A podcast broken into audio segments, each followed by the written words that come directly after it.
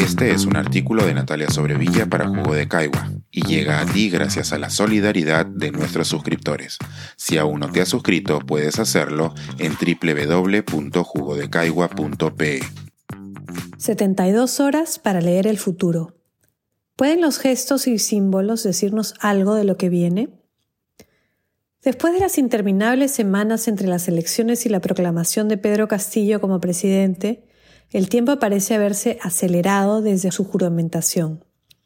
En este vertiginoso cambio de régimen, lo único que tenemos para interpretar el futuro son gestos y símbolos que hasta ahora son equívocos y contradictorios. El primer turno le tocó a la mesa directiva del nuevo Parlamento, cuando su presidenta, María del Carmen Alba, se ciñó la banda presidencial aduciendo que como el presidente saliente ya no era congresista, no tenía nada que hacer en el legislativo. Francisco Sagasti se acercó hasta la puerta misma, escoltado por el regimiento a caballo Mariscal Nieto, con todos los honores de presidente, y le entregó la banda presidencial, el símbolo del poder en el Perú, a un empleado de protocolo que la guardó en una caja. El siguiente gesto fue el presidente Pedro Castillo, quien se presentó con su ya característico sombrero chotano, vistiendo un traje inspirado en los que usa Evo Morales y que, según muchos, emula al tradicional liquiliqui venezolano. Castillo eligió no caminar por la alfombra roja, como manda la tradición, y su discurso inaugural tuvo muchos gestos de inclusión, comenzando con la mención a las diferentes poblaciones del Perú, desde los afroperuanos hasta los migrantes, y por supuesto los pueblos originarios, a quienes se dirigió en quechua, Kashakarni Rajmi, seguimos existiendo. Su discurso estuvo repleto de referencias a la historia milenaria del Perú, no solo al hecho que se conmemoran 200 años de la independencia y a la realidad del colonialismo y de la explotación, se detuvo no solo en los hombres de Castilla, sino que recordó episodios posteriores, algunos del siglo XX, como la explotación de nuestra población amazónica durante el auge del caucho. Incluyó además hitos importantes, el abuso a los campesinos antes de la reforma agraria, el acceso al voto que todas las peruanas y peruanos recién tuvieron en 1979, así como el golpe de 1992 que dejó trunco el acceso a los derechos, recortándolos y debilitando al Estado.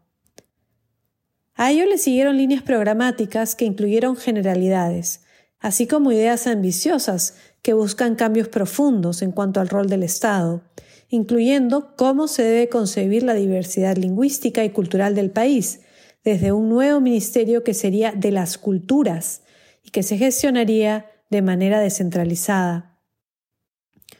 Otros de sus puntos principales fueron la apuesta por una Asamblea Constituyente del Bicentenario, plurinacional, popular y con paridad de género, y la decisión de no gobernar desde la Casa de Pizarro, debido a su convicción de que es necesario romper con los símbolos coloniales. Los gestos prosiguieron con potencia el 29 de julio, con la juramentación simbólica en el santuario de la Pampa de la Quinua, donde el 9 de diciembre de 1824 se peleó la batalla de Ayacucho. Fue un mensaje muy claro de que el poder no se va a ejercer, como siempre, solamente desde Lima.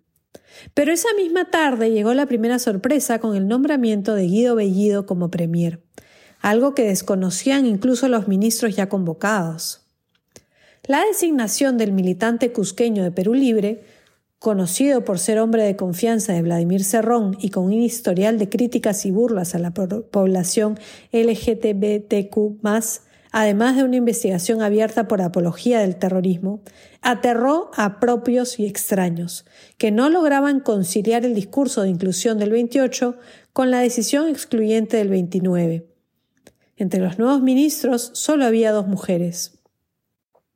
Dos de las carteras más importantes, Economía y Justicia, no juramentaron esa noche, y los dos voceados para personificarlas, Pedro Franque y Aníbal Torres, salieron del Gran Teatro Nacional a la lluviosa y fría noche, cada uno por su lado. Esa madrugada, el economista volvió a la casa de Breña, desde donde despacha Castillo, y pasó dos horas hablando con el presidente. La noche siguiente, Finalmente, ambos ausentes juramentaron. Una vez más, los gestos y los símbolos del ministro de Economía hablaron de manera contundente. Juró sin crucifijo, entre comillas, por un avance sostenido hacia el buen vivir con igualdad de oportunidades, sin distinción de género, identidad étnica u orientación sexual, por la democracia y la concertación nacional. Cierro comillas. Llevaba en la solapa un distintivo que decía igualdad con los colores del arco iris. ¿Qué nos dejan estas primeras 72 horas de gobierno? Sin duda, muchas interrogantes y muchas contradicciones en la forma que se utilizan los gestos y los símbolos. El periodo presidencial de Pedro Castillo comienza con luces y sombras. Si bien el gabinete está compuesto casi íntegramente por hombres, solo el 26% son de Lima. Y si por un lado tenemos a grandes especialistas, otros ministros no parecen tener experiencia relevante en los sectores que lideran. Queda mucho para dilucidar en los días y meses que vienen, pero estos primeros gestos y símbolos son reveladores sobre lo que nos espera negociaciones internas en el Ejecutivo entre facciones conservadoras y progresistas, un discurso reivindicador para quienes se sienten ignorados por el poder limeño, una mesa directiva parlamentaria que parece comulgar con el breve mandato de Merino y todo lo demás que usted quiera interpretar. Este es un artículo de Natalia Sobrevilla para Jugo de Caigua y llega a ti gracias a la solidaridad de nuestros suscriptores. Si aún no te has suscrito, puedes hacerlo en www.jugodecaigua.pe.